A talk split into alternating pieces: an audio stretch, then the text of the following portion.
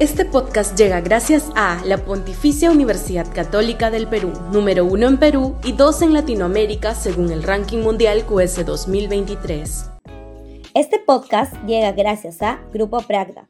Desarrollamos negocios para crear flujo de efectivo y patrimonio para nuestros asociados.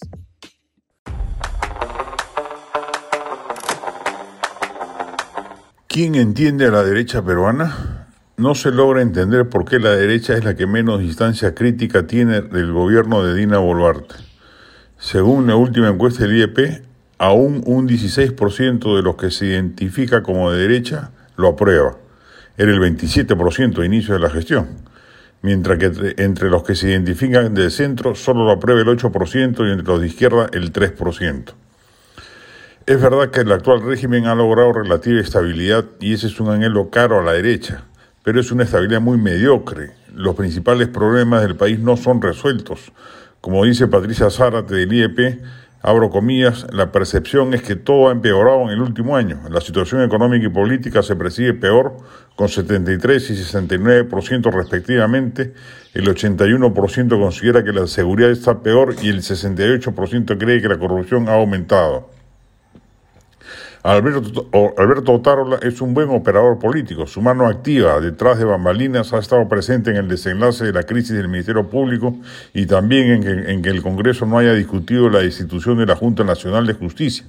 Su pasado izquierdista lo ha dotado, al parecer, de capacidad de moverse en varios escenarios complejos, manejando actores y voluntades a su favor pero no es el premier que mire el país con grandes soluciones, no es el líder ministerial que corrija la parálisis de algunos sectores ministeriales. Así, si según diversas percepciones y encuestas es el verdadero poder por encima del de Boluarte, se explica por qué la desaprobación general del gobierno. No es un premier estadista, sino uno hiperpolítico que le saca al régimen las castañas del fuego, pero no mucho más que eso. ¿Por qué la derecha avala este estado de cosas si no se solivianta respecto de anhelos caros a ella, como el orden social o crecimiento económico, por ejemplo? Ya no le pidamos que incorpore a su mochila de desvelos una política de derechos humanos, seguramente aplaudió la represión violenta de principios de año, o una estrategia de mejora de la salud y la educación públicas, pero al menos en dos aspectos esenciales como los señalados, seguridad interna y parálisis económica, tiene argumentos de sobra para adherirse a una activa oposición.